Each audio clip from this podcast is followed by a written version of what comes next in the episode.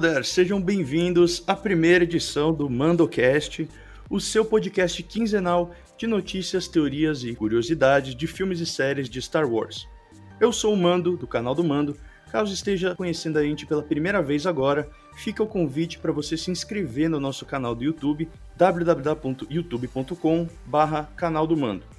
Siga a gente também no Instagram, arroba o Mandaloriano, e também siga o Mandocast no Spotify, para ficar por dentro de todos os vídeos e podcasts que a gente produz. Primeiramente, eu vou ter um minutinho aqui para explicar como que vai funcionar o podcast, né, o Mandocast daqui para frente. Como eu comentei anteriormente, a gente vai ser um programa quinzenal, então vai ser de duas em duas semanas, sempre a segunda-feira às 8 da noite, ao vivo aqui pelo YouTube.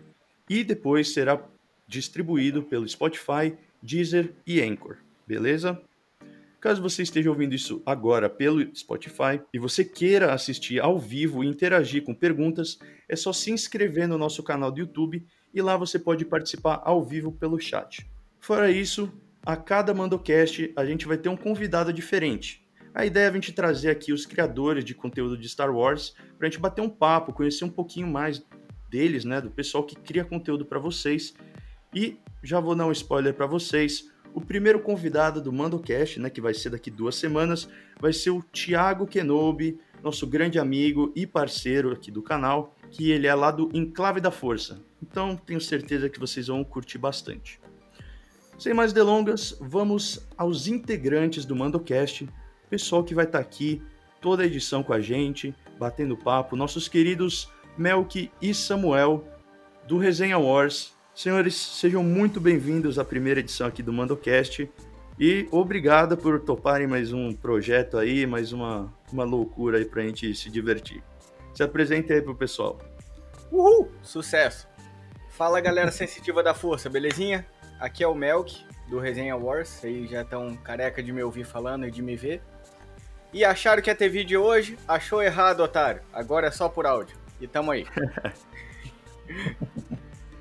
Boa, mano. E aí, pessoal, beleza? Samuel aqui do Resenha. Tamo junto aí, né?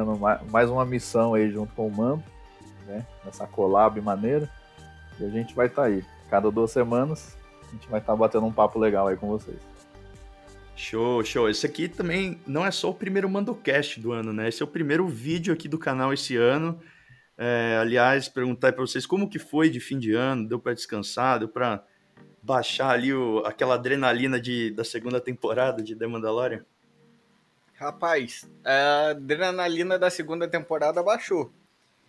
Só que o fim de ano ele é tão corrido, cara, é tão zoado de coisa que descansar mesmo não descansei não, até porque eu não parei de trabalhar, né? Foi direto.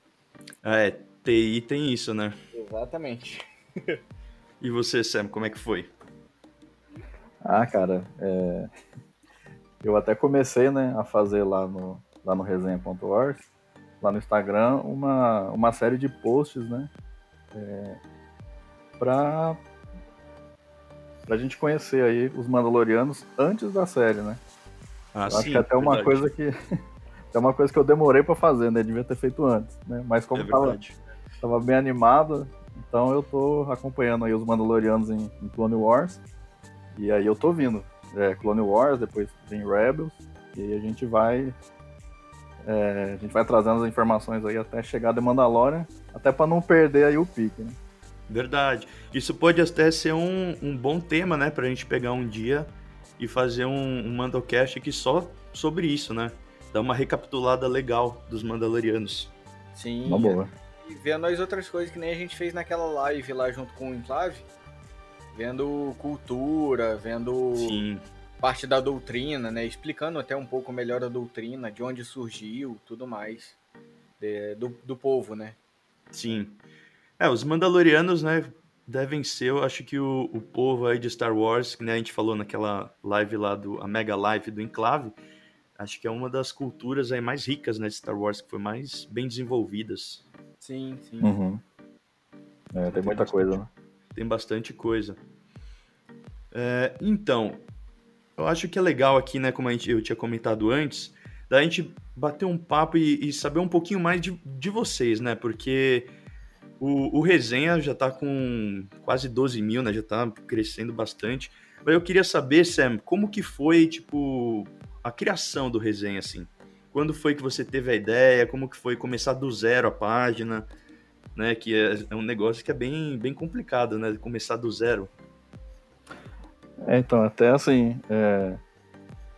eu criei o Resenha em 2017, em julho, dia 22 de julho. E na época, é... eu não conhecia muitas páginas de, de Star Wars no, no Instagram.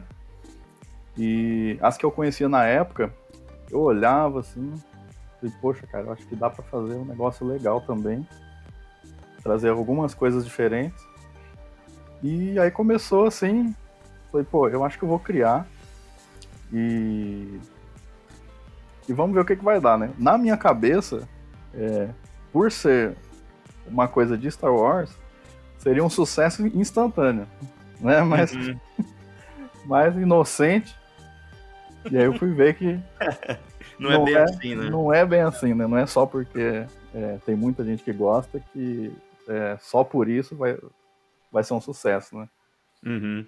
E aí a gente, a gente foi crescendo aos poucos, e aí eu fiquei é, quase dois anos sozinho tocando. Uhum. Né?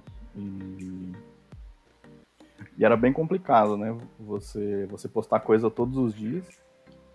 É, manter a regularidade, né? Uma coisa que o Instagram ele, ele premia quem mantém uma regularidade, mesmos horários, mesmos quantidade de post, né? É complicado conseguir manter. Isso, exato. Fora que teve várias mudanças, né, no, no próprio algoritmo, né, da plataforma, né? Sim. Porque, é, eles vão avaliando, né, como que o pessoal tá, tá, tá, reagindo às coisas, né, e eles mesmos vão, vão testando e, e ver o que que funciona e o que que não funciona, né? E legal Sim. que eles fazem isso, eles não avisam, tipo, ó, vão mudar a política do Instagram, mas não avisa não, ele muda. E aí Você descobre quando você toma um strike, um ban, alguma coisa assim, você diz, nossa, mudou, olha só que coisa. É, o, o Instagram ele tem esse, esse negócio, né? Quando ele muda o, o algoritmo, muda de verdade, né? Porque teve agora recentemente uma mudança que o alcance, o pessoal que usava aí o Instagram uns 3, 4 anos atrás, sentiu bastante, né? Uhum. Antigamente você postava e 90% dos seus seguidores via o post. Uhum. E hoje em dia, né, já não é bem assim, é bem menos gente, é mais difícil de você cair ali no explorar, cair no, nas hashtags. Então tem que, tem que ir se adaptando. Isso, exato. É. E, e você, tipo, você falou que você ficou dois anos fazendo sozinho, né? Uhum. E depois você agora implementou uma. São sete administradores, né? Um para cada dia. Eu achei essa ideia muito boa. Aliás, o Melk também, né, é um dos administradores. Como Sim. que é, Melk, assim, essa, esse rodízio, assim? É uma bagunça. Não, zoeira. não, é, é bem organizadinho, cara, porque justamente por cada um cuidar de um dia, não fica pesado para ninguém, né? Que nem o Samuel ficou dois anos aí sozinho, tendo que todo dia criar conteúdo e tudo mais. É bem puxado, especialmente se você tem é, outro ou outros empregos, faculdade junto, cara, fica complicado de fazer isso. E com um por dia, cara, fica bem tranquilo. É... É, cada um cuida do, do, do, Instagram inteiro durante o seu dia, né? Seja DM, é, comentários, é, stories, postagem, o dia é seu. Você cuida lá da maneira que você achar melhor. Às vezes acontece de, por exemplo, é, a gente está numa conversa num dia e o seguidor só consegue responder no dia seguinte. Mas aí, como a gente tem uma comunicação muito boa entre a gente, o, ad uhum. o admin do dia seguinte chega e fala: olha, aquela pessoa que você estava conversando respondeu tal. Você quer continuar a conversa? Quer que eu responda? Então, assim, é... a, a nossa comunicação interna na equipe também ajuda muito a conseguir é, administrar a página com sucesso. Porque sete cabeças pensando uhum. é, pode dar muita confusão, entendeu? Mas graças a Deus a gente. É aquele negócio de. Aquele negócio de cachorro com dois donos morre de fome, né? Exatamente. Exato. Mas graças a Deus, assim, todo mundo na equipe é bem responsável, todo mundo é bem. é, comprometido uhum. com o que tem que fazer, entendeu? E, e é. se acontece alguma coisa, ah, não posso fazer, tal, pede ajuda, pede para alguém cobrir, alguém substituir. Uhum. Então, é, é, legal ter uma equipe assim por trás te apoiando, fazendo um, um, um trabalho que é um universo que todos nós amamos trabalhar em cima, né? Então acaba se tornando assim, uma coisa muito prazerosa pra gente. Pô, com certeza. Eu, pô, eu já tô. É, eu fiquei esse primeiro ano aí sozinho. E realmente é difícil manter a regularidade, mas também é difícil você achar um, um pessoal ponta firme assim, né? Então é, é, muito bom saber que tem gente que consegue fazer é, funcionar, ainda mais em set assim. Então é bom saber que o pessoal é ponta firme, né? Sim, funciona. Boa. Bom, acho que, gente, desse bate-papo aqui, o pessoal já tá can cansado de, de ver vocês, né? A gente passou o segundo semestre ali, vai finalzinho, uns dois meses praticamente toda semana, então pois acho é. que o pessoal já, já conhece vocês. Tem alguma coisa assim que vocês gostariam de é, explicar, falar mais assim do resenha? É, uh, não, explica não. Eu queria agradecer a oportunidade, não sei né, quantos do, do, do resto do grupo tá aqui, mas queria agradecer até a, a cada um da equipe, né? Somos uhum. eu, Samuel, aí tem a Patrícia, a Gisele, a Roberta, a Maria Júlia e a Carol. Então, queria agradecer a cada um, cada um deles, né? Por, por todo o trabalho que eles fizeram com a gente até aqui e continuam fazendo, né? Então, é, de vez em quando eu e Samuel a gente é com, com umas ideias malucas lá também, a galera abraça, então. É, é isso que é legal. é bom ter então, uma equipe para contar, entendeu? Então fica aqui nosso salve coletivo para todo mundo do Resenha Wars, que são os ADMs, né, que fazem acontecer e que no final do dia criam conteúdo para o pessoal que está assistindo aqui, que também é fã de Star Wars. Exatamente. Então bora lá, gente. A gente vai tentar ter uma. O pessoal que já acompanhou as lives sabe que a gente gosta de conversar. Lives ali de até três horas, né? mostrando katana, mostrando brisas ali, falando de cinema italiano. Então a gente vai tentar manter aqui um, um programa de vai até uma hora e meia. Acho que por enquanto a gente foi 15 minutinhos ali, a gente já fez o que tinha que fazer em termos de introdução. Então bora pro tema de hoje, né, que vai ser como vai ser a terceira temporada de The Mandalorian, que deixou muitas perguntas no ar, né? Ela quebrou a dinâmica ali do Grogu e do Din Djarin, deixando todo mundo meio, né, des despercebido assim. E a gente vai ver agora como que vai ser, né? Acho que a gente podia começar, né? Como, como vocês acham que vai ser a dinâmica da série agora para essa terceira temporada? Ah, cara, é eu acho que para agora, para a terceira temporada, a gente vai ver uma parada mais focada em Mandalore. Né? Agora, é, eles encerraram uma missão, né, que era derrotar o Moff Gideon e recuperar o Dark Saber, embora não tenha sido recuperado da maneira esperada, né?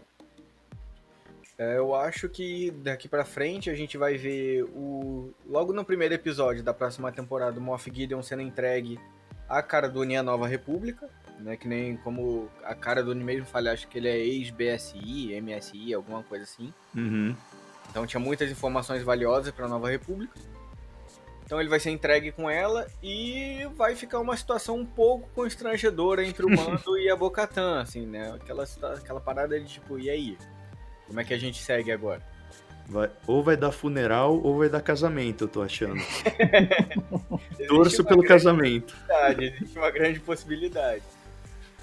Mas aí, cara, eu acho que embora a Bocatan esteja muito furiosa e com sangue nos olhos ali, eu não acho que ela vá atacar o mando para recuperar o sabre, até porque se ela fosse fazer isso, ela teria feito lá na nave que ela tinha vantagem, que era o mando sozinho, o mando e a cara do Uni contra três, né, de, dela. Então, eu acho uhum. que o, o, Mando já, pelo Mando já ter demonstrado que ele não queria o Darksaber, que ele não quer governar Mandalore, que ele não quer ter esse tipo de envolvimento, eu acho que isso já deixou a Bocatã um pouco aliviada, embora ela ainda esteja nervosa uhum. com a uhum. situação. Sim. Então acho que dali talvez eles talvez depois de entregar o Moff Gideon, ela explique pro Mando por que, que ela não pode aceitar o sabre dele da forma como ela aceitou da Sabine, por exemplo. Talvez role é. essa explicação que a gente tá meio, né, Isso. dependendo dela. E... É, esse, esse é uma das grandes dúvidas aí, a gente mais tarde vai debater sobre isso também. Beleza. Mas e você, Sam? Não, não, é, era só isso mesmo. Já, ah, tá. e você, Sam, o que, que você acha, assim, qual que são as suas grandes apostas aí para essa terceira temporada? É, até é, o Melco já comentou, né? Mas a gente tinha conversado, se eu não me engano, acho que foi na última live, né, que a gente fez com o Rick, uhum. é, que a gente estava comentando, né, sobre o sobre o Mando é, junto com a Bocatan, os dois é, serem aí os, os, os, dois responsáveis por é, agrupar todos os Mandalorianos que estão é, espalhados aí, né, depois do Purgo. A gente viu já na série comentando de que é, há várias células né, de Mandalorianos, tanto dos, dos mais religiosos, que é, o, que é a tribo do Mando, quando, quanto aos clãs de Mandalor, que foram os que conseguiram escapar, que a gente nem sabe qual a quantidade, né? É, Dos dois grupos, é, a gente não sabe a quantidade, né? Mas a gente sabe que é, teve um pessoal que conseguiu escapar, né? E aí até você comentou, Mando, que é, o, o Mando, por ser de, um, de uma tribo mais religiosa, é, e ele ter tido essa, essa, esse encontro com a Bocatã, eles se ajudaram para cumprir as missões e tudo mais. Aí isso abriu uma brecha nele para ele é, aceitar é, aceitar que existem outros Mandalorianos que pensam diferente dele, né, que tem outras tradições, outros costumes, né? E esse mando mais flexível com a Bocatan, né, que ela é legítima de Mandalor, ela é, é irmã da Satine, que foi a regente de Mandalor por muitos anos, e ela também já, já, já fez parte do Olho da Morte, né? Que era uma, uma, uma célula mais é, extremista, né? Não era tão religiosa quanto a do Mando, mas que também queria trazer de volta é, as tradições de, de Mandalor. Então os dois juntos é tipo é, é o par perfeito, né? Sim, sim. Pode ser que depois de todo o rolê para reunir todo mundo, aí pode ser que assim que até a Bocatã é, ela, ela começa a ver nele, né? Isso, realmente como líder, e aí ele, ele possa ficar, talvez, no final da temporada, como regente, né? Mas assim, é, eu acredito que tá bem aberto, tanto para ele ser uhum. regente quanto ela. Então, nesse ponto, eu cito aqui uma frase que o Tyrion, se eu não me engano, falou em Game of Thrones. Que eles estavam questionando quem poderia ser. Quem poderia sentar, sentar no trono de ferro, né? Depois que eles tirassem a CC e tudo mais. E a galera fala, ah, é, o, o Jon Snow não quer, né? E aí é, o Tyrion vira e fala, talvez a melhor pessoa para sentar no Trono de Ferro seja quem não quer sentar no Trono de Ferro. Uhum. Ele faria um bom trabalho porque ele é um cara justo e tudo mais, mas ele não quer o peso de liderar porque Exato. ele não se acha digno. Então uhum. talvez por isso ele até seja mais recomendado para fazer isso. Ó, oh, Mel, que você agora tocou num ponto vital e eu vou é, complementar assim que eu ler aqui o super chat do, do Bessa. Uhum. É, Bessa mandou aqui. Não precisava ter a terceira temporada. A série acabou muito bem. Chega de, atra... Chega de arrastar o roteiro por causa de dinheiro. Então, Bessa tá falando aqui que poderia ter acabado assim, é, The Mandalorian. Foi um final de digno de série, né? Poderia, ah. poderia. O final da, da segunda temporada, para mim, eu assisti com peso de um séries finale, nem de season finale era. Então, pra, pra mim, se a série acabar ali, também tá ok. É, eu concordo com o Bessa que esse final de temporada foi realmente muita cara de séries finale. Não era nem season finale. Uhum. Então poderia realmente acabar aqui, sem problema nenhum. Mas é, ficariam aí algumas pontas soltas a serem respondidas. Poderiam até ser respondidas em outras séries, em outras mídias, não sei. É, realmente, a série acabou, a temporada acabou com, com uma, um gostinho de, de, final de série. Uhum. Mas já sabemos que tem a terceira temporada, né? Então. Uhum. Sim. E só, só voltando no. Você tinha falado do Game of Thrones. Sim. Isso já era um negócio que eu tinha visto do próprio Dave Filoni e do é, John Favreau conversando, né? Que eles queriam transformar The Mandalorian em um Game of Thrones, assim. Não, assim, pelo amor de Deus. Não, calma, isso, calma, não, não, na sétima temporada, mas no sentido, no sentido de você ter é, uma história central, mas aí você ramificar, né? Você ter várias, é, por exemplo, a gente tem agora várias casas assim, né? Que já são as casas mandalorianas. Sim. A gente tem agora várias facções, é que a gente vários clãs. É fã disso. E o fato do do Mando ser esse herói improvável, assim, que ninguém vê ele. Se você perguntar, o Mando é o cara para ser o regente de Mandalor? Provavelmente não, ele não tem esse perfil de líder, é, ele não quer ser o, o regente, mas é exatamente o que você falou, ele é um arquétipo, a gente conhece muito de Star Wars o uso de arquétipos, é o herói relutante, aquele cara que ele não quer necessariamente é, perseguir a busca do, da aventura ou do tesouro, ou talvez ser o escolhido a princípio, né? Mas aí tem coisas nele que despertam esse desejo que foi exatamente o que o Sam falou.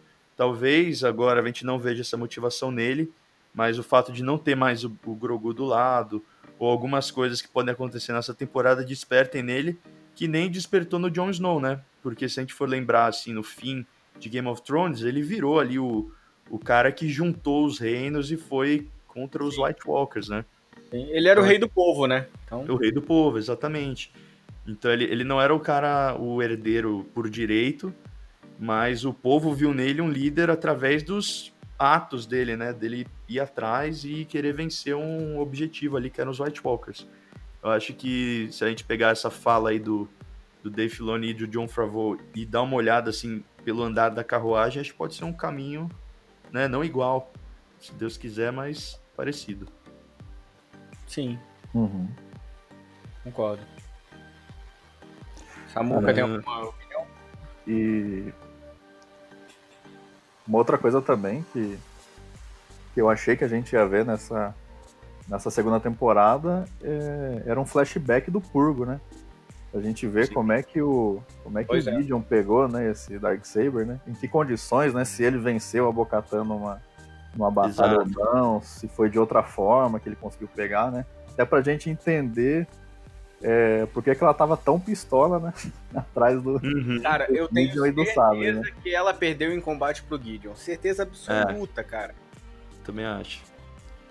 Porque, Porque ela tá muito pistola por não, e, e, é uma das razões por qual ela não podia aceitar o sabre do, uhum. do mando simplesmente entregar para ela, porque ela perdeu em batalha pro cara que tava ali testemunhando se o mando ia ou não entregar para ela, entendeu? Ela não ia aceitar na frente do Gideon, sabe, desse jeito. Uhum. Tanto que quando eles vão pra missão, ela não fala, eu quero, o Dark Saber é meu, ela fala, o Gideon é meu. Exatamente. Ela, ela quer, ela tem que ganhar dele para ser dela por direito. Isso aí. É. Exatamente. Então a gente já pode esperar aí, quem sabe, ver Mandalorian em live action, que já seria algo muito legal, acho que tem grandes chances. E quem sabe a gente vê um, um flashback, né, mostrando o Grande Purgo, que até agora a gente só ouviu falar bastante dele. Uhum. Sim. É isso, eu acho que é uma coisa. um flashback que eu queria ver. Uhum. Sim. Também, total. Nossa. Até, até pra gente entender qual, como que tá o estado de Mandalor. Porque uhum. os filhos do olho falam que o planeta tá amaldiçoado, que tá destruído. Uhum. A Boca Tan tá querendo recuperar ele. Como que, como que tá isso, né? O Império que tá né, tomando conta de tudo lá. Então a gente. São muitas perguntas que eles deixaram aqui. Eu uhum. espero que nessa. Eu achei que a gente ia ver isso na segunda. Alguma coisa, pelo menos. Uhum. Então tomara que a gente veja agora na terceira. Isso aí. Expectativa alta para isso. Uhum. Sim. Até porque, meu, a arquitetura, né, como a gente falou na Mega Live do, do Thiagão, a arquitetura de Mandalor na animação é muito, muito, muito diferente, né? Muito da hora. Uhum. E ver ela em live action ia ser. Cara, eu já. É, eu já pirei a hora que eu vi aquela nave. É, a. A. A da Boca lá que aparece, é. né? A Gauntlet, nossa, cara. Aquilo ali é, é coisa linda de ver. Sinal animação já era bonito. A hora que mostrou ela estacionada ali naquele planeta ali. Nossa. Samuel teve faniquitos quando viu ela. Faniquitos. Quase chorei ali, né? Só de ver aquela nave. Imagina em Mandalor, né? É que a gente não sabe como é que tá, né? Se, se tá É. pior do que já tava, né? É, Porque as cara, cidades estão tudo em naqueles. É, é um domos, né? redomo, né? Um domo, né? Uhum. Porque é, a parte de fora do planeta né, tá É inabitável, sim. inabitável, né? E a gente não Mas- sabe como é que ficou a estrutura ali dentro, né, das cidades, né? O quanto que Sim. sobrou disso aí. E quantos domos tem, né? Porque não é um só, se eu não me engano, né? São alguns. Sim. São, são Sim. vários. Então, ca- mas cara, se a gente vê por dentro de um domo uma arquitetura que seja que lembre o que a gente viu em Clone Wars na animação, Uhum. cara, eu já vou me arrepiar todo só de ver aquilo. Nossa, cara, é lindo é- demais. É. Na animação, que nem você falou da Gauntlet. Se Uhum. na animação já tava bonita, cara, imagina no live action isso. Caraca, velho, é, é impressionante, cara. O, É, se, o cuidado dos caras é demais. se teve uma coisa que eles fizeram muito bem na segunda temporada foi traduzir do da animação pro live action, né? A, a armadura ali da Bocatan, perfeita, a Soca também, então expectativas altas. Muito bom mesmo. Demais, cara. Vai ser. Vai ser demais. Então, a gente, a gente tem também a gente tem uma notícia meio ruim, né? Porque foi anunciado que ia sair no Natal de 2021, né? A terceira temporada. Mas, pelo que a gente viu depois do fim da segunda, né? Vai ser o caso do- da estreia da o livro de Boba Fett. Maldito Boba Fett. Maldito Boba Fett. O Melco pegou a birra de novo, Melco? Cara, Então, velho. vamos pô, ficar na eles- série dele, né? A gente só eles vai tinham ver me mesmo reconquistado. O Boba Fett tinha me reconquistado nessa em temporada, mas agora eu fiquei 2022. bolado. É... Pois é. Agora só 2022, né?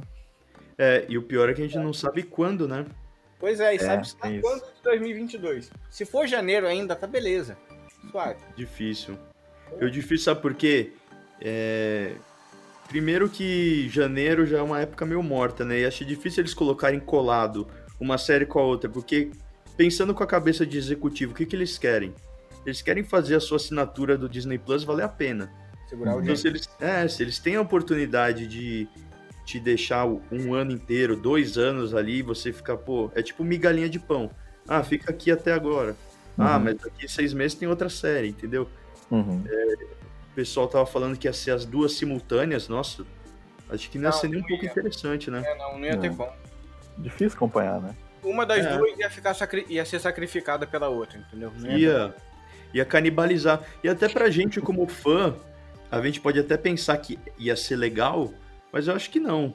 Porque aí você ia ter, por exemplo, a gente ia ter que fazer live de 5 horas. Ia ser muita coisa. E ia, você ia acabar meio que priorizando uma em cima da outra. É. E, e desse jeito aqui que a gente viu que eles estão espalhando um episódio por semana, a gente ficou o quê? Praticamente dois meses do ano acompanhando Uhum. a segunda temporada. Sim. Isso mesmo. Então, se eu fosse apostar, eu acho que se fosse no primeiro semestre, em maio, com o Star Wars Day, pode ser que eles coloquem para estrear no dia 4 de maio. Se não, só Pode pro ser fim do ano mesmo. Ah, É. fale isso. O que é possível também, né? Porque eu lembro que quando terminou a primeira, e aí o pessoal anunciou, ah, só no ano que vem. A gente Uhum. ficou, putz, vamos ter que esperar um ano.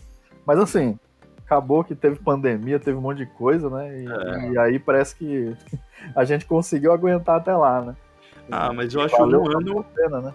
um ano é um intervalo bom.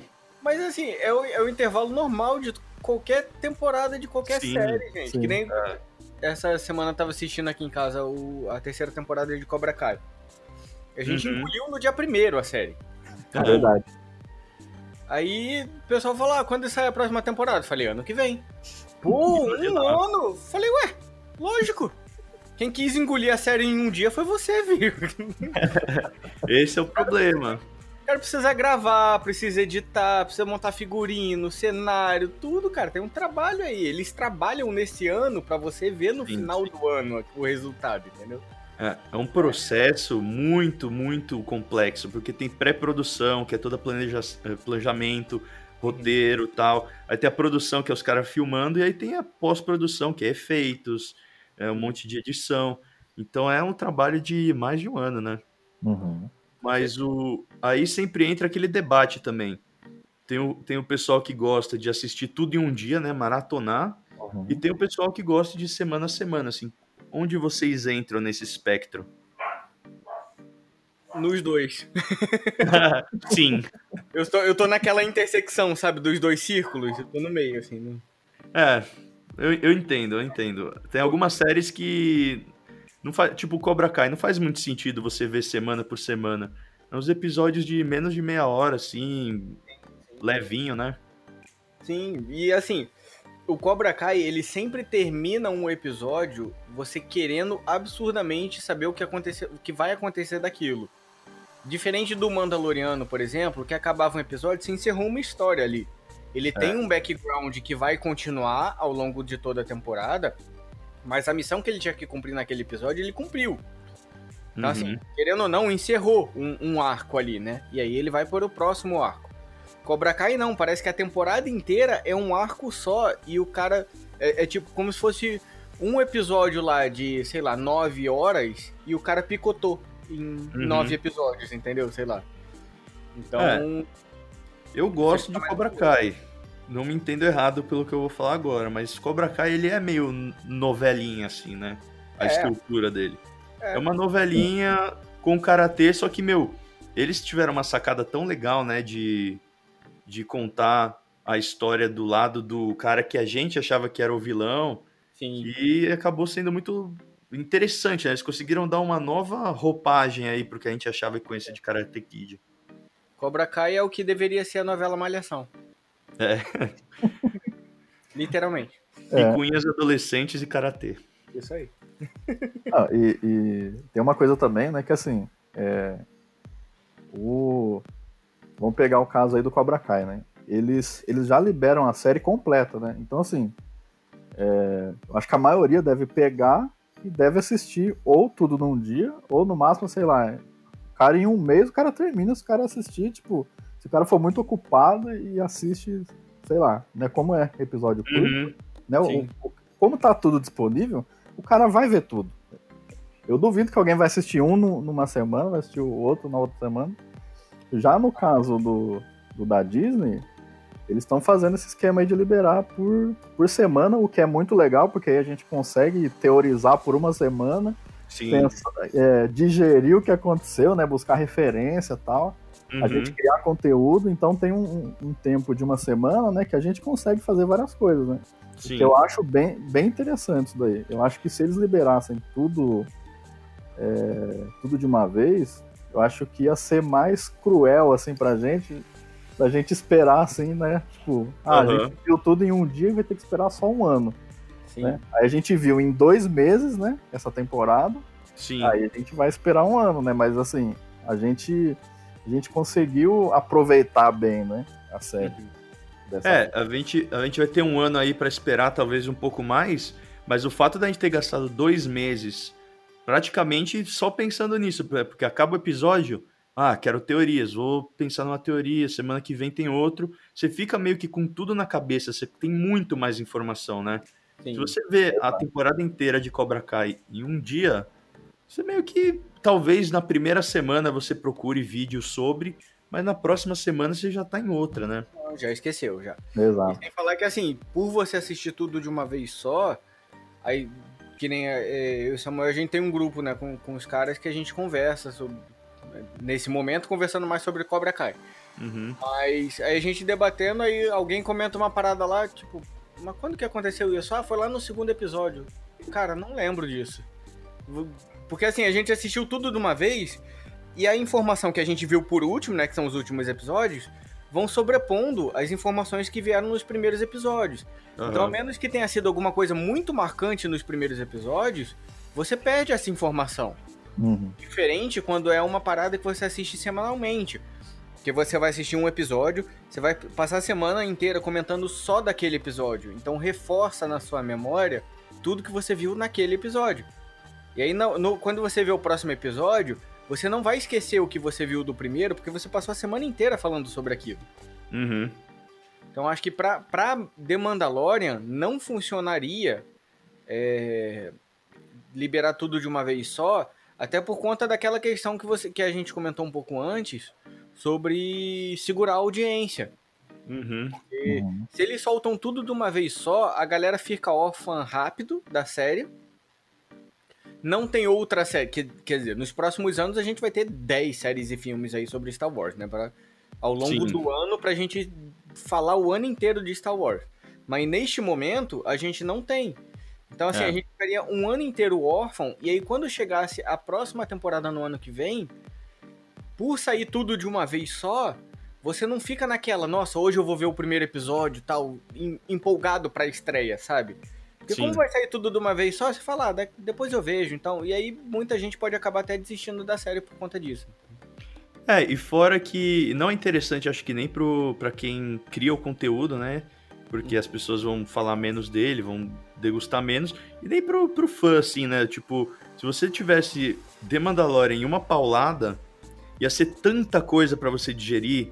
Pô, o final ali, né? O final super bombástico. É, yep. Tem episódios ali que aparece a Bocatã, o Bafete volta. Então tiveram muitas coisas icônicas nessa temporada.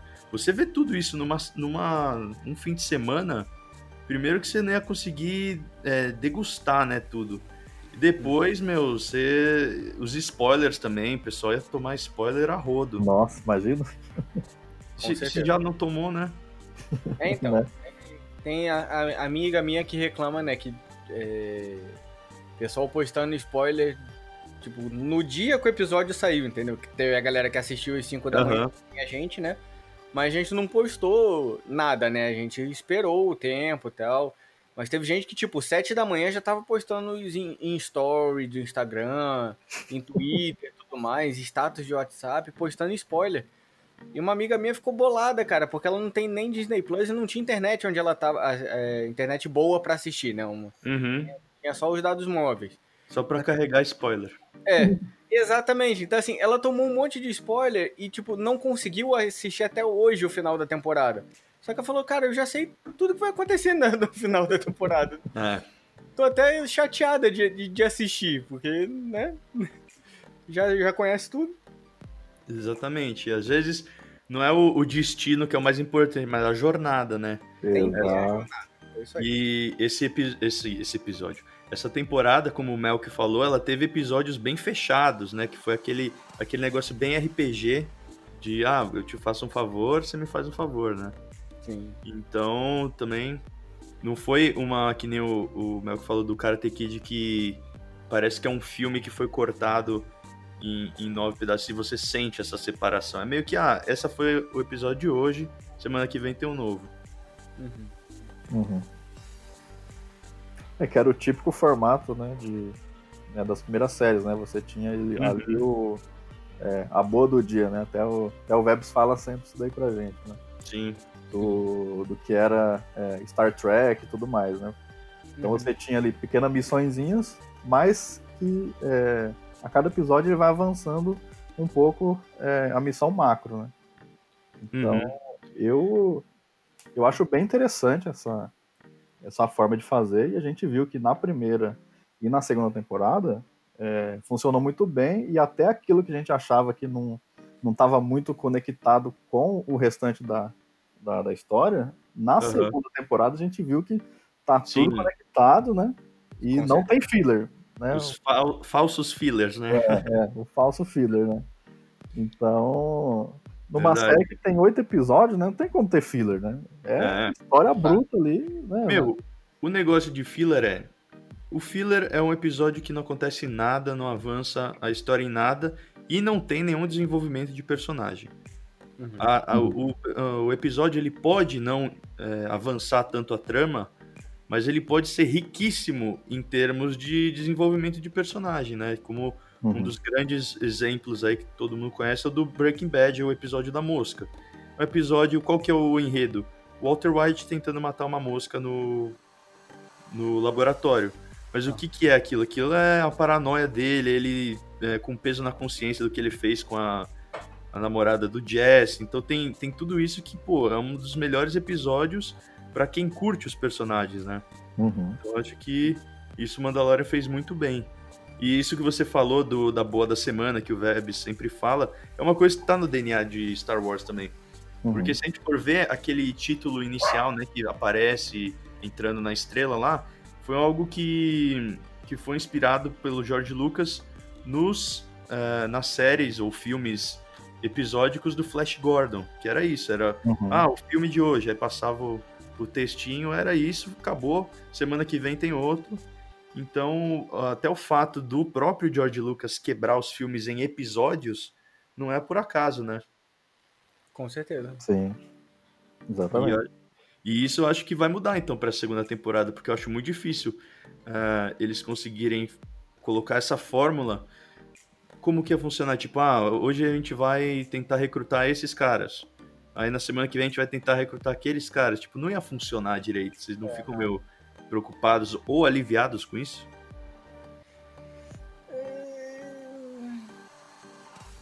Quer começar, Samuel? então, eu, eu ouvi, se eu não me engano, foi o próprio Favreau é, uhum. que ele falou que é, a próxima temporada ela, ela vai ser mais fluida, tá? ela não vai ser tão assim é, faseada como, foi a, como foram as outras duas, né? Uhum. Porque é, você não tem mais, assim, é, tanta coisa para para apresentar, né? Uhum. Ele já ele já apresentou o mando, a sua crença, e aí na segunda temporada ele foi meio que desmanchando essa crença, e aí você foi é, introduzindo é, alguns elementos que já foram é, apresentados antes, né, sendo em outras séries ou em filmes, a gente tem a Soca, tem a Bocatã, aí apareceu o Luke, né, que são coisas que já estão é, apresentadas, né, definidas, né, não tem muito o que se falar, e é, então essa parte de, ah, vou ficar parando para explicar, para isso, para aquilo, eu acho que vai ficar mais, mais fluido, né? Vai, vai ser mais fluido essa, essa terceira temporada, mais direta. Eu acho que eles não vão ficar. É, não vão ficar fazendo essas, essas boas da semana, não. Eu acho que. É, acho que pode até ser assim um pouco mais como foi ali até que vocês comentaram é, o Cobra Kai, né? Vai ser uma, uma grande história e aí vai vai sendo dividida aí entre os, entre os episódios. Eu, eu acredito que vai ser assim. É, até porque a, a, a missão que era, né, do, do pai solteiro encontrar uma creche pro seu filho, ela já foi concluída. Ele encontrou a Sim. creche. Então, assim, literalmente uma creche, né? O menino vai pra lá pra estudar. então, é, eu não sei mu muito o que teria para seguir ne, ne, nessa pegada que tem seguido até agora, entendeu? Ele tem que mudar a narrativa da história também agora. Que nem você falou, talvez seja uma parada um pouco mais aproximada do Cobra Kai, que seja. Talvez a gente tenha agora nessa próxima temporada até é, episódios conjuntos, sabe? Parte 1 e parte 2. Começa a Sim, parada no episódio, termina Arcos de mais episódios, né? Isso, exatamente. Porque é, a missão principal, entre aspas, do, do mando já foi concluída. Uhum. Agora ele vai atrás de uma nova missão. Pode ser até que ele diga não para Bocatan naquele momento, embora eu não veja ele com a personalidade dele fazendo isso, né, ignorando a Bocatan dessa forma. Ninguém diz não para Bocatan.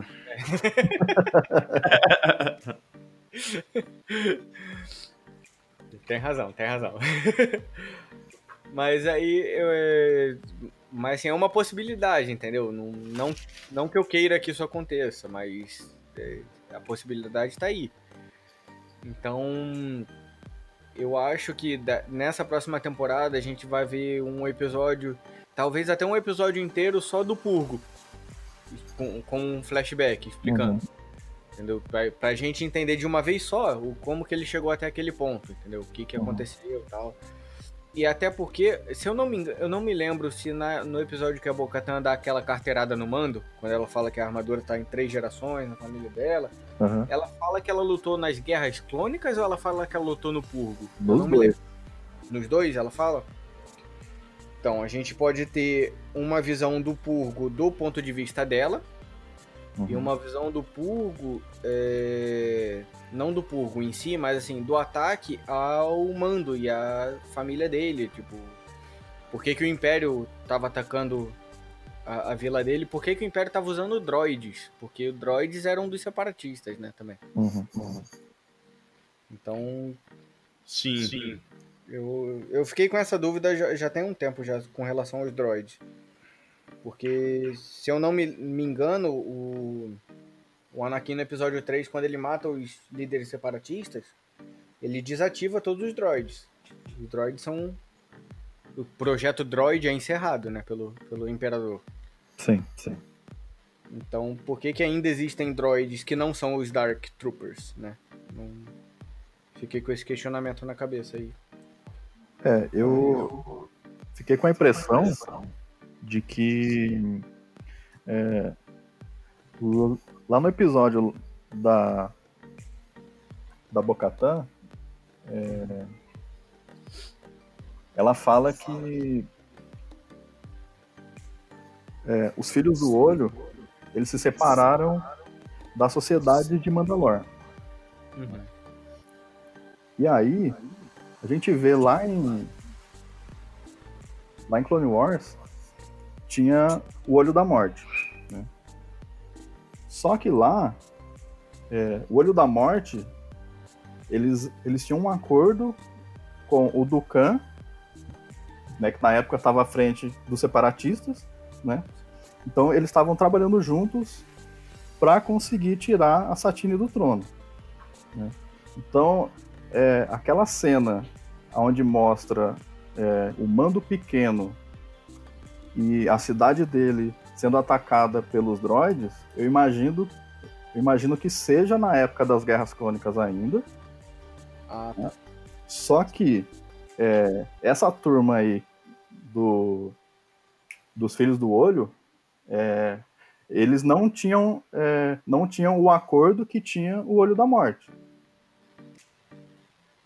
Uhum. Eu acredito que eles nem sabiam do que o, que o Olho da Morte tinha esse acordo com os separatistas. Eles simplesmente eles estavam indo, é, indo recrutar né, mais crianças pro mais crianças pro, pro, pro clã deles, né? Uhum. Pra colônia de férias. Né?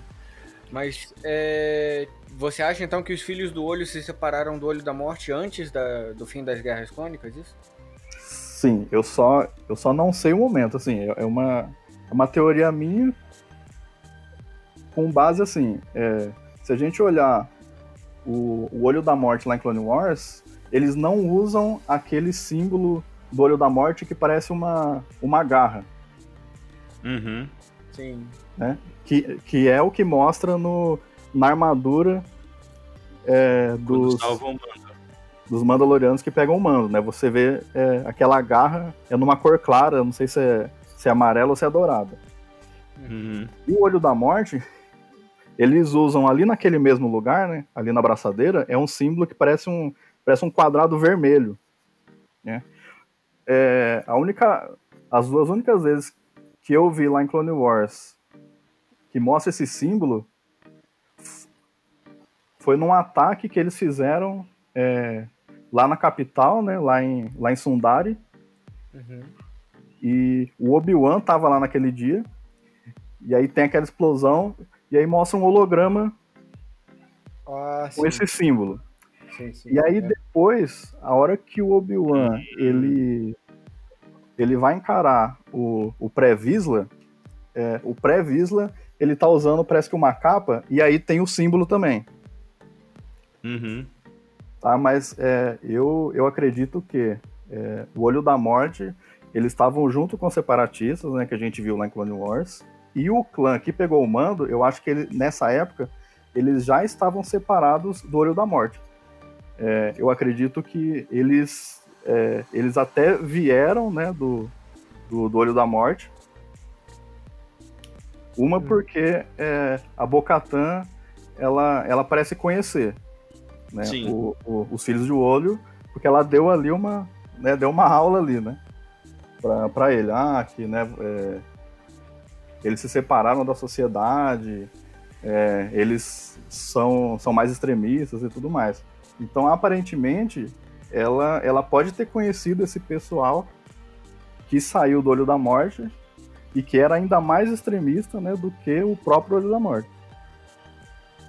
É, é uma, uma boa tese, que eles se separaram e ficou os que já eram é, extremistas, né? Porque você tá revendo o Clone Wars, eu peguei para rever só o arco que mostra os Mandalorianos. Uhum. E tem uma parte ali quando eu acho que é o, o Darth Maul vai conhecer o Previsla, ele, o próprio Previsla fala coisas ali que a gente viu sendo seguidas pelo, pelos é, Filhos do Olho, né? O negócio de seguir o, o, real caminho do Mandalor, de serem guerreiros, de não querer uhum. ser pacifistas.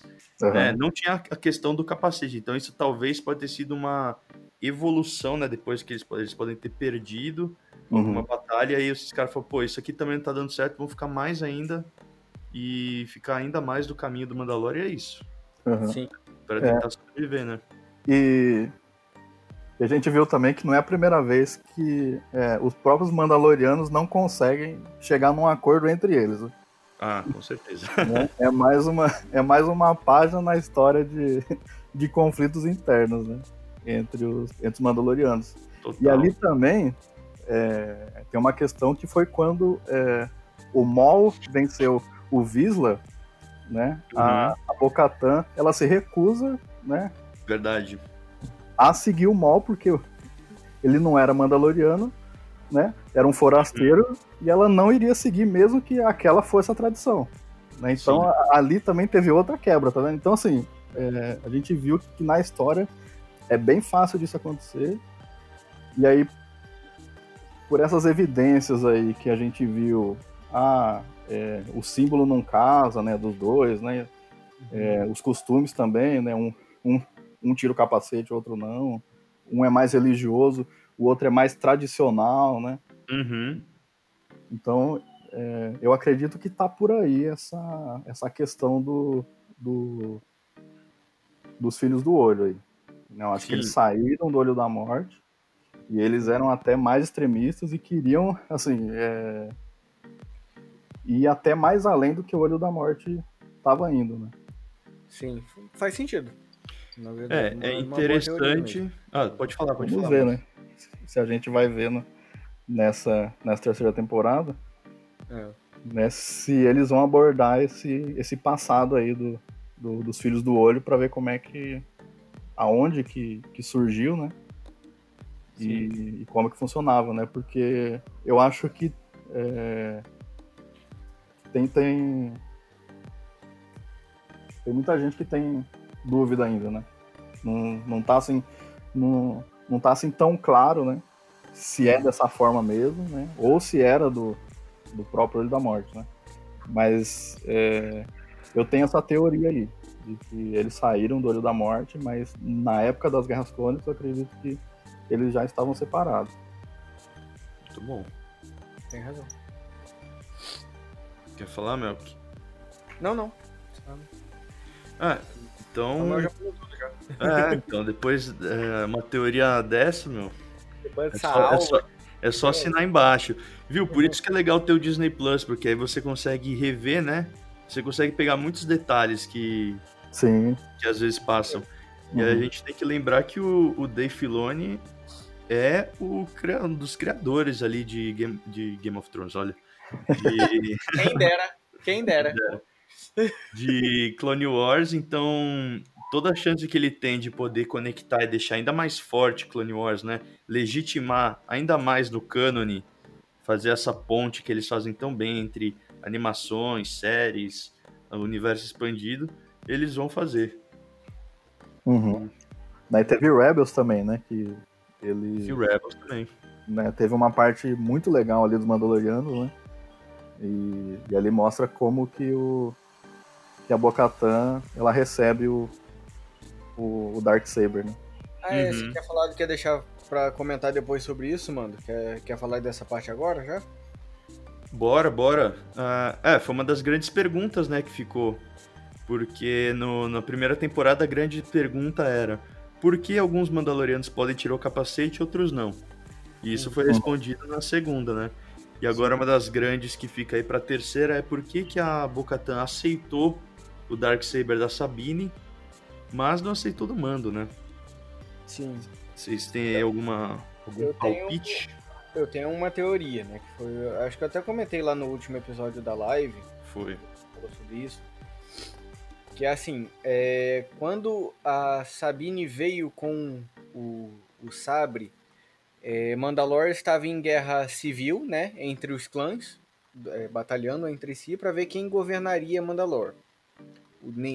O, o, o, os clãs não sabiam ainda do Darksaber, né? Que, que o Darksaber estava acessível. Aí a Sabine ela trouxe o Darksaber e inclusive quando ela chega com ele, a mãe dela fala que ela deveria ser a regente de Mandalor, porque ela tem o Darksaber. E aí o, o clã Ren, que é o clã da Sabine, e o clã Kreese da da Bocatan eram aliados, estavam em conjunto. E da, após algumas batalhas, eu não me lembro exatamente agora quais batalhas que elas travaram ali, a Sabine em posse do Darksaber ainda, né, durante toda a batalha. No final disso, ela chega pra Bocatan e fala, ó, você é, é, é, tipo o Mjolnir do Thor, você é digna uhum. de levantar o Darksaber, toma. E entrega. Pelo Darksaber ter vindo de uma origem desconhecida até chegar a Sabine e depois é, é, a Sabine, que estava indicada a, a, a, ser regente, não aceitou e entregou o Darksaber, e todos que estavam ali em volta concordaram com o Darksaber ser passado dessa forma e concordaram com a liderança da Bocatan, a Bocatan tinha autorização, entre aspas, para assumir na, naquele momento o, o, trono de Mandalor e aceitar o Darksaber. Por que, que ela não pode fazer a mesma coisa da, com o Din Djarin agora em Mandalor? Aí entra a minha teoria. Porque a Bo-Katan, ela perdeu o Darksaber em combate para o, o Moff Gideon. E o Moff Gideon, por ser um cara orgulhoso, um cara prepotente e um cara sagaz. Sagaz, bem bem bem bem colocado. Ele ele não queria e arrogante também. Ele não queria matar a Bocatan, porque correto seria, ele tomou o Darksaber, ele poderia matá-la em combate, né, para tomar o Darksaber. Uhum. Só que em sua arrogância, ele pensou, você vai ver com essa humilhação de perder o sabre para alguém que não é mandaloriano e vai ver esse cara não mandaloriano eh, liderando o seu povo ou em posse da arma que lideraria o seu povo. E por isso ele deixou a Bocatan viva. O que é mais um motivo para ela ficar tão sangue no olho atrás dele. Que, né, Porque uhum. ela não queria só reaver o Darksaber, ela queria vingança. Ela queria se vingar dele. Então, por isso que ela falou que ela precisava, ela queria o Gideon, ela não queria o Darksaber, ela queria o Gideon, porque Sim. ela tinha que derrotar ele para se achar digna novamente de empunhar o Darksaber. A questão de honra, né? Exatamente. E o Mandaloriano é um povo orgulhoso, cara uma, toda raça de guerreiro que a gente vê em qualquer história é um povo orgulhoso.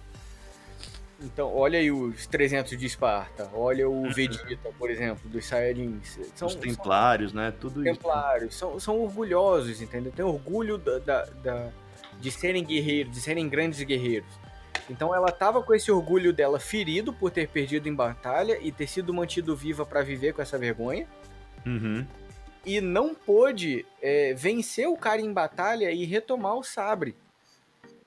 Outra uhum. pessoa venceu o cara em batalha. Uhum. E aí, quando o Din Djarin chega para ela, ah, é, o Darksaber, toma. Aí ela só olha e o. Aí o Gideon, o Gideon que fala, ah, não funciona assim, tem que ser vencido em batalha. Porque provavelmente foi assim que ele tomou dela. Uhum. Aí o, o fala, não, eu, eu me rendo. Aí o, o Gideon vira e fala de novo: não é assim que funciona, meu amigo, você não tá entendendo. Abestado. Exatamente. não é desse jeito. E assim, você vê que a, a, a Bocatan, ela tá relutante, ela não, ela não nega o sabre. Em momento nenhum ela fala que ela não vai aceitar. Ela só fica olhando porque ela está altamente tentada em aceitar. Ela não aceita por conta de alguma coisa que está acontecendo ali naquela sala, que é o Gideon estar presente vendo aquela cena. Uhum. E como o Gideon, assim, além do orgulho dela, o Gideon ia continuar vivo depois dali, entendeu? Então, como que ela ia aceitar o sabre do mando, viver com o orgulho ferido de ter perdido pro Gideon e não ter recuperado essa honra em batalha contra ele. E o Gideon saber que ela só pegou o sabre de volta porque o mando entregou na mão dela, entendeu? Ela não foi capaz, entre aspas, de tomar de volta, entendeu? Uhum. Ela teve que outra pessoa tomar por ela. Então, por conta disso, ela não aceita ali na frente. Mas assim, você vê, ela não fala não, ela não nega, ela só explica. No máximo que ela fala, se eu não me engano, ela explica as regras de, de passagem, né, do, do sabre negro, baseado no que o Gideon tá falando também. Então, assim, ela só concorda com o que ele tá falando. Uhum. Mas você vê que o tempo todo ela tá relutante, porque ela quer pegar. Tanto que ele, o Gideon até fala, ah, por que você não mata ele e pega o sabre? Uhum. Porque ele tá vendo que ela tá relutante, querendo o sabre, mas ao mesmo tempo, uhum. o, o Jinjari não é uma ameaça para ela, entendeu? Não, não, não tem por que ela atacar ele. Então, fica, fica essa dúvida no coração dela e você vê na atuação da, da, da atriz, que foi incrível nesse momento. Uhum. Você vê o nervoso que a Bocatan tá passando ali, querendo aquele sabre e não podendo, sabe? Tipo a mosquinha na padaria que fica do outro lado do vidro vendo o, o pão doce ali, querendo o... atravessar todo o cachorro de rua que fica vendo aquele, aqueles franguinhos girar na Isso, padaria. Exatamente, exatamente. E não pode pegar, entendeu? Tá ali tão perto, mas tão longe. Sim. Então, desculpa, me alonguei demais, mas essa é a minha teoria. Não, esse, esses dois pontos aí que vocês falaram, acho que eram dois, duas grandes dúvidas aí que tinha para essa, pelo que eu tava vendo aqui nas perguntas do chat. Acho que foi bem coberto. Deu pra, gente, deu pra gente falar bem do que a gente acha que vai rolar nessa terceira temporada. Resumão: esperaremos ver uh, Mandalor em live action, um flashback explicando como foi o Grande Purgo, uh, falando como a Bocatan perdeu o Sabre Negro, né? Se foi por duelo ou não. Ver o Mando e a Bocatan ali, se eles vão se resolver, se eles vão conseguir unir todos os Mandalorianos e se eles vão conseguir retomar a, o planeta natal deles de volta, né? Sim. Acho que foi um grande resumão aí do que a gente conseguiu debater nesse primeiro Mandocast. Acho que agora a gente podia abrir aqui para as perguntas, a gente já está chegando a uma hora e treze de, de coisa, senão a gente começa a alongar muito. Acho que a gente pode abrir aqui para perguntas, então, pessoal. Pessoal Beleza. que está no chat do YouTube, mande suas perguntas, desde que seja dentro do tema, né? Vamos falar da terceira temporada, beleza? Deixa eu ver aqui se já tem o pessoal mandando. Tem uma aqui, posso. Pode, claro. Da Dani Tanuri. Uhum. Ela tá perguntando: vocês acham que o Grogu aparece de novo na temporada 3? Quem sabe para ajudar o Jin? Outra grande dúvida que tinham para essa temporada, né? O uhum. uh, que, que você acha, Sam? Olha, assim, eu não, não consigo afirmar né, que não vai aparecer mas é, seria uma coisa até provável, né, ou possível, né, de se acontecer. Mas eu acho que eles vão focar mais, mais em Mandalor. Eu acho, uhum. que, eu acho que eles não vão não vão abordar o Grogo por enquanto. Talvez uma outra temporada ou até alguma outra mídia. Uhum. Mas eu acredito que eu acho que é a vez de Mandalor. Boa, concordo com você. Acho que do jeito que as coisas terminaram, né, no, na segunda temporada, tava com peso, assim, o Mel que até tinha falado que tava com cara de fim de temporada. Então uhum. acho que eles vão segurar série. o pequeno. De série, é, perdão. Eles vão segurar o pequeno Grogo aí pra, quem sabe, uma quarta temporada. Ou quem sabe até mais pra frente, né? Uhum. Uh, próxima pergunta aqui, temos a Ju Versátil perguntando: Vocês acham que veremos na terceira temporada Han Solo, Chewie ou Lando fazendo alguma participação especial? Quem quer começar? Fala o Melk. Melk, vamos lá. Eu acredito que não. Eu não vejo motivos para aparecer. Uhum. O, o, o, Luke apareceu porque ele tinha uma razão, né? Ele era o Jedi Sim. mestre da, da época e atendeu ao chamado do, pela força lá do, do Grogu. Então, por isso o Luke apareceu. Mas Lando, Tio e Han, se for aparecer, vai ser por puro fanservice. Vai ser gratuito, tipo, né? É, porque não, não tem relação com a história. Especialmente Sim. se eles foram pra Mandalore, não tem. Uhum. Esses três personagens tá indo fazer Mandalore, entendeu? Uhum. Oh, mas pode aparecer, talvez, como, como uma participação especial no Rangers of the New Republic, né? Porque o. o... No Ranger, sim. Né? Porque ah, sim, o Lando, ele. É, né? Que ele era o general, né? Sim. Então. o, o Han, a gente, segundo a trilogia sequel, né? O Han ele voltou a, ser, a fazer o que ele sabia fazer e a Leia voltou a fazer o que ela sabia fazer. Então ele uhum. voltou a ser contrabandista. Isso. E a Leia voltou a ser general da rebelião. Uhum. E o Lando permaneceu como general, né? No, pelo menos nos primeiros anos da Nova República, o Lando permaneceu muito envolvido. Uhum. Então o Lando eu acho provável que apareça em Rangers. O Lando e a Leia. Eu uhum. acho provável que apareça em Rangers. Não uhum. sei como eles vão fazer a Leia, né? Aí. Mas. Sim. É, mas o Han e o Tio e. É mais no difícil, máximo, né? assim. É, fácil, né? É, então, acho que talvez, tipo, um, um, um, um flashzinho, assim, da Millennium Falcon passando atrás, no espaço. Uma referenciazinha ali, né? É, Bem exatamente. Leve. Algum, é, aí, algum... aí eu já concordo. Mas não, não tem motivo para eles aparecerem. Entendeu? Nenhuma das séries. Boa. Temos aqui a próxima pergunta do Arthur Fio... Fioravante. Nossa, travei aqui. Será que o clã do Mando, de alguma maneira, saberá que ele retirou o capacete e isso trará consequências para ele? É, eu fiz um é post sobre isso. Tem um meme, né? Sobre Tem um meme que eu postei sobre isso no Twitter do resenha. Do, do, macaquinho com o capacete? Isso, exatamente. Olhando pro lado, assim. Cara, é... Não, fala aí você, Samuel. Eu respondi a última, responde você.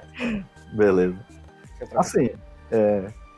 se a gente vê de fato né, que eles vão partir para uma jornada para reunir os clãs, né, e finalmente tomar Mandalore de novo, então é bem provável que ele encontre a Ferreira e a gente veja essa cena aí, né? E aí, mano, você tirou seu capacete, né? Algum ser vivo te viu com sem o capacete, né? Você já tirou o capacete alguma vez, né? Então ele vai ficar ali numa situação. Ele vai, ele vai falar, né? Ó. Apesar de que quase ninguém viu, né? Os, os que viram falou que não iam falar nada. Verdade. É, na verdade, não. Só não, quem não falou que não falar nada foi o, o, do episódio anterior. O lá, Mayfield. O, cara... o Mayfield. Isso, o Mayfield. O Mayfield então, que falou. Nunca vi a... seu rosto. Até quem o episódio 7... Até o episódio 7 ele tava tranquilo, porque nenhum ser vivo pode. Eles mataram Sim. os imperiais e Exatamente. no final o Mayfield, o Mayfield foi dado como morto ali, né, para eles. Então, se você levar, uh, ser que nem o Obi-Wan e falar que é verdade de um certo ponto de vista, até né? tava ali. se você usar a lábia ali do velho Bião, tá tranquilo. Mas aí o último episódio já jogou é, tudo pro ar, né? Ninguém prometeu nada, especialmente Moff Gideon. Ninguém prometeu nada e todo mundo viu. Ó, tem ali o Luke, o Grogu, que já tinha visto, né? Mas tudo bem. Uhum. A Bocatan. A Cosca. O Gideon.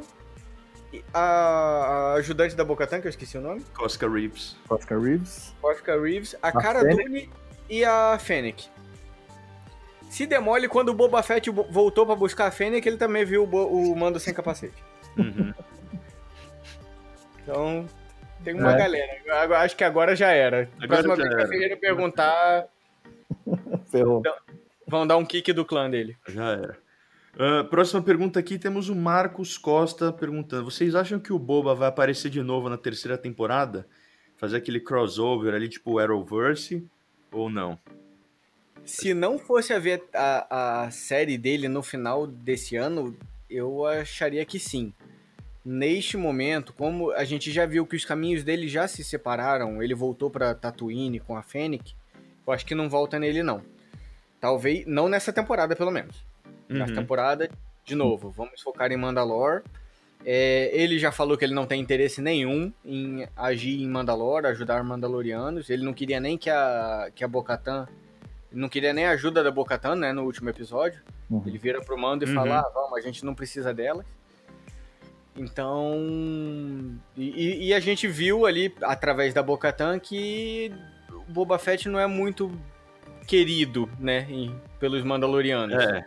Uhum. Não, não, precisa nem ser filho do olho, né, por, por ele Sim. já ter tirado capacete. É qualquer Mandaloriano. Uhum. Então, eu acho que mantendo o foco em Mandalore, Boba Fett não aparece. Que não é do interesse dele. Uhum. E o uhum. Boba Fett é aquele cara que, assim, ele ele ajudou o Mando não porque ele era bonzinho, mas porque ele tinha feito uma promessa e ele estava em dívida. Exato. Ele já pagou, pagou essa já. dívida no, no, final da temporada. Então, segue seu rumo, eu sigo o meu e bora, entendeu? Não tem essa de é, amizade, não. A cena, a cena pós-créditos acho que já fala tudo. Ele ajudou o Mando, voltou ali pra Tatooine para resolver coisas. Já resolveu ali o que tinha para resolver com o Bibi Fortuna. Acho que é isso. Sim, uhum. concordo. Isso aí. Uh, deixa eu ver aqui. Armada Rebelde Mordor. Vocês acham que a Ferreira vai voltar na terceira temporada? E, que ela poderia ser a Rookie Cast, aquela Mandaloriana que fez parte do grupo do Maul em Mandalore. É, esse a gente tinha comentado, né, Sam? Acho que foi uhum. na. Não sei se foi na Mega Live do Enclave ou na última live. Que se você for ver o capacete da Ferreira, ela tem os chifrinhos, né? Uhum. Que era uhum. bem característico dos Mandalorianos que estavam ali em conluio com o Maul. Uhum. Então acho que poderia ser interessante, porque ela é uma personagem conhecida, né? É de Clone Wars. Uh, ela poderia já estar tá mais velha ali. Ela era meio já que uma líder deles. Já que não tem mais o Gar Saxon também, acho que pode ser interessante. O que, que você acha? É, assim, é, eu acho que ela deve voltar, ainda mais se, se eles forem sair atrás né, do, dos outros Mandalorianos, né? Eu acho que em algum momento ela pode aparecer. Agora, se ela vai ser a Rookie Cast, eu acho que é... essa Ferreira é uma, é uma personagem é, nova. Assim, nova. É... Nova que não apareceu ainda antes. Nova pra gente, né? É. Porque é, a Rookie Cast, né? Que ela tá ajudando ali o Gar Saxon, né? É, junto com o Maul ali. É, eu acho que entra entra bem naquele papo ali que a gente estava conversando sobre o Olho da Morte, né? Eles eram do Olho da Morte, aí o Maul ficou sendo líder e eles continuaram abaixo, é, é, abaixo do líder do, do, do Darksaber e continuaram junto com o Maul, né? Eles tiravam capacete e tudo mais. É... Aí sobre o sobre o chifrinho, né? O da é, o dos supercomandos, né, que são os, os mandalorianos que seguem o Maul, eles têm um, eles têm um chifre assim é, mais puxado assim pro bem, bem proeminente, né? É, assim, é, ele é ele é preto, bem, né, parece até umas, umas facas assim, né? Ele, ele é mais protuberante do que os os, é, os da Ferreira, né? Sim. Não sei se eles vão dar essa esse destino para Rookcast. Né? A gente não sabe mais dela é, desde ali do, da sétima temporada de Clone Wars, né? Que é quando eles são presos, né? Ela e o Saxon. A gente vê o Saxon depois em Rebels, né? Que ele ele continua à frente com o apoio lá do Palpatine, né? Então ele ele rege mais abaixo do Império, né? Só que a uhum. gente não viu a Rook mais, né? A gente não sabe o que aconteceu. Será que eles vão usar? Não sei. Será que ela saiu e se tornou mais, mais é, extremista ainda e aí ela, ela passou a ser da tribo? A gente vai ter que ver. Eu não acredito muito não, mas tem brecha, né, para isso. Tem, tem. Eu tava dando uma olhada, uma pesquisada das vantagens de não ter vídeo, né? Tava aqui pesquisando enquanto vocês estavam falando. Realmente é bem diferente o chifre dos capacetes dos Mandalorianos que seguem o mal para as pontinhas da, da ferreira que, que ela tem, né? Uhum. Pode ser por conta de como o Mol caiu, né? Ela, sei lá, cortou os chifres e deu uma disfarçada neles, não sei. Pode ser também. Mas é, é uma diferença bem grande. Até, até questão de, de posição, de onde os chifres estão no capacete dela e de onde eles estão nos capacetes gerais, né, dos Mandalorianos. Tá certo que tem diferença até entre esses capacetes no, na série, tem diferença de posicionamento e tudo mais, mas é, são bem diferentes mesmo. E o capacete dela é, é dourado, né? O do dos Mandalorianos eles eram coloridos, especialmente vermelho e preto, né? É, no caso da, da, da Rook, né? Uhum. É. Sim. Então, não sei se seria. Eu também eu acreditava nessa ideia de que, de que poderia ser, né? O, é, dela ser uma dessa galera. Ou assim, se, sendo uma personagem nova, sendo uma enjeitada, talvez, ela pode ter pego esse capacete de outra pessoa também. Que foi do, da, da, da turma do mall. E aí cortou os chifres ou diminuiu, entendeu? Não sei. É, eu acredito realmente que não seja Rook. Eu acho que é realmente uma personagem nova. Que foi feita para essa série e para ser vista como um, um, uma líder dos Mandalorianos que seguem a doutrina. Uhum. Eu acho que, como a gente vê na primeira temporada, todos eles respeitam muito ela. Tanto uhum. que assim, ela com duas frases, ela silencia uma possível treta que ia rolar ali na frente dela, entendeu? Uhum. Então, é, ela, ela, tem um, um, respeito da galera. Se ela aparecer, é, eu acho que pode haver um conflito entre ela e o Mando por ele já ter tirado o capacete e por ele estar com a Bocatan, que é alguém que não é mandaloriana de verdade, segundo né, ela. Contudo, se ela for uma enjeitada que também foi criada nessa doutrina, assim como Din Djarin, e não conhece outros mandalorianos, ela pode ser apresentada da mesma forma como o Mando foi, a esses outros Mandalorianos, mostrar que o mundo é um pouquinho maior do que o que ela está pensando, entendeu? E aí ela conhecer mais coisas além da doutrina. E aí ver que você pode tirar o capacete. Você pode seguir a doutrina, tá? Ok. Mas isso não. Você tirar o capacete não é, tira o fato de você ser ou não Mandalor Mandaloriano. Uhum. Tá em aberto aí, né? Vamos ter que esperar para ver.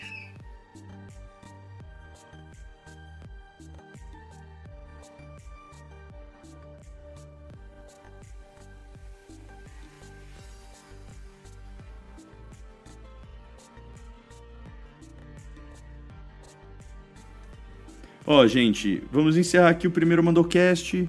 Queria agradecer você que assistiu aqui ao vivo com a gente, participou, mandou suas perguntas. É, gostaria de agradecer também o Vebs, do, da Sociedade Jedi, que foi o cara que ensinou a gente aqui, deu uma grande ajuda para a gente para montar o podcast e começar. Então, Vebs, muito obrigado. Agradecer o Cícero do Hype Drive também, que me ajudou aqui a distribuir para as outras plataformas como Spotify e para o Deezer. Então, muito obrigado, Cícero e Web. Já fica aqui o convite para vocês virem no próximo Mandocast. Estão super convidados e espero que vocês venham aí. Uh, gostaria de agradecer também os membros do canal: Felipe Einstein, Belas Tintas, Gabriel Bruno, Silvio Santos Comunista, claro, tinha que ter, Ju Versátil, Henrique Aquino, Otávio 619 e Luiz Felipe Guimarães. Muito obrigado por apoiarem o canal e estarem aqui com a gente. Faço também o convite para você que quer virar membro do canal do Mando. Você vai ter direito a diversas regalias, como você vai ter um grupo exclusivo no Telegram com a gente, vai ter uma live exclusiva para os membros do canal uma vez por mês, e fora a menção aqui nos vídeos também, beleza? Gente, você que está assistindo a gente pelo Spotify é, e quer participar aqui dos próximos Mandocasts, corre lá para o YouTube, canal do Mando, e se inscreve no canal. E daqui duas segunda-feiras, né, no dia 18, a gente vai estar aqui com o Thiago do Enclave da Força. E aí você pode participar pelo chat e mandar sua pergunta. Tá bom? Gente, muito obrigado, de verdade. Foi o primeiro do ano, o primeiro vídeo aqui do canal e o primeiro podcast do ano. Então, obrigado de coração e até o próximo dia 18, tá bom? This is the way.